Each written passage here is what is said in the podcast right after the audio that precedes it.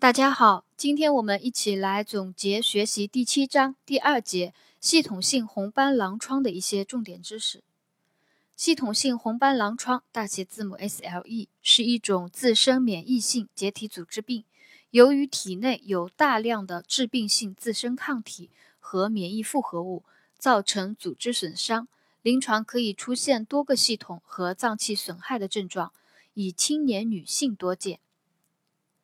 系统性红斑狼疮目前病因尚不清楚，一般认为主要是与遗传因素、内分泌因素、感染、物理因素、药物和免疫异常有关。与以下因素有关：第一个是遗传因素，第二个内分泌因素，第三个感染，第四个物理因素，第五个药物，第六个是免疫异常，与这些因素有关。系统性红斑狼疮，它可以。造成全身多个系统和脏器的损害，所以临床表现它有全身症状，主要是发热、全身不适、乏力、食欲减退、体重减轻及淋巴结肿大等。呃，另外还有皮肤黏膜损害。这里呢有一个考点，就是典型的特征性的皮疹，它有四种：第一个是蝶形红斑，第二个盘状红斑，第三个血管炎性皮损。第四个手指末和甲周红斑，呃，另外它有多脏器的损害，就是有骨关节、肌肉、呼吸系统、肾脏、心血管、消化系统、神经系统、血液系统和眼部损害这一系列表现，我们就把中间一些重点的一些特殊的知识呢，知识点呢，我们把它挑出来讲一下。在骨关节及肌肉损害里面，系统性红斑狼疮病人常伴有关节痛。多为对称性、游走性，一般不引起关节畸形。啊，大家记好了，系统性红斑狼疮病人，他关节损害一般不引起关节畸形。部分病人可发生无菌性、缺血性骨坏死，其中股骨头最常累积。啊，在肾脏方面，啊，肾脏方面的知识点，几乎所有的狼疮病人肾脏受累，表现为肾炎或肾病综合症。尿毒症是系统性红斑狼疮病人常见的死亡原原因。心血管方面，病人可有心包炎、心肌炎、心内膜炎，以心包炎最常见。神经系统损害呢，以脑损害最多见啊。这里也有个知识点：神经损害以脑损害最多见，可表现为癫痫发作、偏瘫、蛛网膜下腔出血。还有眼部的损害，病人可因视网膜血管炎影响视力，最终致盲。啊，严重者可在数日内致盲，但是经过及时的抗狼疮治疗，一般可以逆转。这是狼疮病人，系统性红斑狼疮病人他的临床表现。啊，我们再把中间的重点知识，我们再来回顾一下。首先，它的典型的特征性的皮疹有。蝶形红斑、盘状红斑、血管炎性皮损和手指末和甲周红斑。它的关节痛常有，常表现对称性、游走性，一般不引起关节畸形。啊，狼疮病人常伴有关节痛，多为对称性、游走性，一般不引起关节畸形。部分病例可发生无菌性、缺血性骨坏死，股骨头最常累积，还有。呃，几乎所有病人有肾脏受累，表现为肾炎或肾病综合症。尿毒症是系统性红斑狼疮病人常见的死亡原因，可发生心包炎、心肌炎、心内膜炎等，其中以心包炎最常见。还有神经损害，以脑损害最多见啊，神经损害以脑损害最多见，可表现为癫痫发作、偏瘫、蛛网膜下腔出血。系统性红斑狼疮病人辅助检查里面有两个考点，讲的是抗核抗体和抗 SM 抗体。抗核抗体是目前最佳的 SLE 筛选试验啊。抗核抗体是指一组对细胞核或细胞质内核酸和核蛋白的自身抗体，它是目前最佳的系统性红斑狼疮筛选试验。抗 SM 抗体是诊断。SLE 的标志性抗体啊，大家记住这两个辅助检查里面的知识点。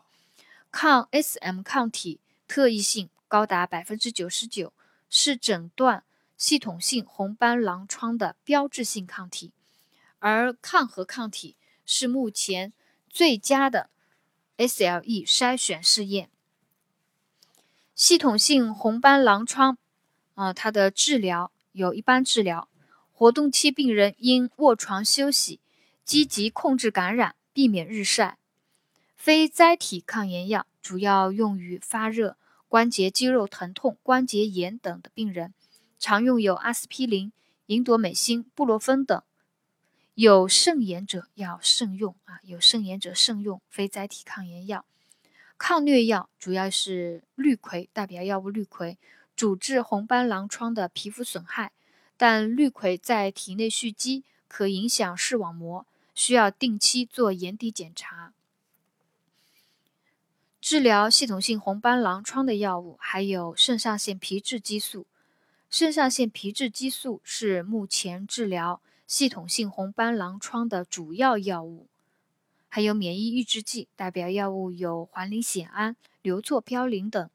大量静脉输注免疫球蛋白也可有急救作用，为抢救赢得时间啊！大剂量静脉输注免疫球蛋白。还有的治疗方法就是血浆置换疗法，它的原理是去除特异性的自身抗体、免疫复合物，非特异性的炎症介质如补体纤维蛋白等啊，是血浆置换疗法。还可中草药治疗。比如雷公藤对狼疮肾炎有一定的疗效。系统性红斑狼疮的护理，第一个就是避免诱发因素，避免紫外线照射、忌日光浴，避免刺激性的物质接触皮肤，如碱性肥皂、化妆品、油膏、染发剂、烫发剂、头发定型剂等啊，避免接触这些东西。还要避免食用可诱发或者加重本病的药物和食物，可以加重。呃，系统性红斑狼疮的食物呢，就有芹菜、无花果、蘑菇、烟熏、辛辣刺激的食物啊，这些可以加重本病，所以要忌食。另外，指导病人防止疲劳，合理安排休息与活动，劳逸结合。饮食呢，就是给予高蛋白、高营养、富含维生素的饮食，少食多餐啊。忌食的就是我们刚刚讲的芹菜、无花果、蘑菇、烟熏、辛辣。刺激的食物，啊，护理措施里面还有心理护理、皮肤黏膜护理，啊，关节护理。关节护理要主病人切勿热敷红肿疼痛的关节啊，切勿热敷红肿疼痛的关节。关节疼痛剧烈者要减少活动。在护理措施、药物不良反应的观察及护理里面呢，有两个重点知识。第一个就是。呃，糖皮质激素运用时候的注意事项啊，第一个是，嗯，于饭后服用啊，糖皮质激素于饭后服用，同时遵医嘱服用保护胃黏膜的药物，如 H2 受体拮抗剂。H2 受体拮抗剂呢，就有雷尼替丁、法莫替丁等。第二个就是用药期间要给予低盐、高蛋白、含钾丰富的食物，还要注意补充钙剂和维生素 D，防止骨质疏松和股骨头无菌性坏死。同时要观察血糖、尿糖，及早发现药物性糖尿病。注意观察病人的情绪变化，注意区分是药物的不良反应还是疾病本身的症状。呃，因为运用糖糖皮质激素，呃，患者可有精神兴奋、烦躁、失眠等这样一些不良反应。所以，病人发生情绪、精神、精神情绪变化的时候，要注意区分是药物不良反应还是疾病本身的症状。第五个就是要预防感染啊，长期应用糖皮质激素的病人免疫力下降，要预防感染。第六个就是按时按量服用，指导病人不要擅自更改剂量及突然停药。呃，这就是长期应用糖皮质激素它的一个注意事项啊。再复述一遍：第一个，于饭后服用，同时遵医嘱服用保护胃黏膜的药物；第二个，给药期间要给予低盐、高蛋白。含钾丰富的食物，要注意补充钙剂及维生素 D，防止骨质疏松及股骨头无菌性坏死。第三个就是观察血糖、尿糖，及早发现药物性糖尿病。第四个，观察精神情绪变化，注意区分是药物不良反应还是疾病本身的症状。第五个就是预防感染。第六个，按时按量服用，不要擅自更改剂量及突然停药。第二个重点知识呢，就是免疫抑制剂的运用啊。免疫抑制剂可呃它的不良反应有骨髓抑制，可引起白细胞血小板减少，还可引起恶心呕吐、食欲减退、黏膜溃疡、皮疹、脱发等这些不良反应啊。所以要指导病人用药期间啊，给予定期监测血常规啊。第二个就是仔细观察皮肤、口腔黏膜情况。及时处理皮疹及口腔溃疡。第三个就是遵医嘱给予辅助药物，如镇静止吐药，以减轻胃肠道的不良反应。治疗间歇期要及时补充营养。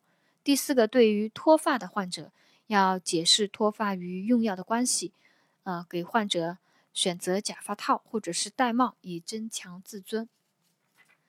呃，这是第二节系统性红斑狼疮的一些重点知识，我们今天就总结学习到这里，谢谢大家的收听。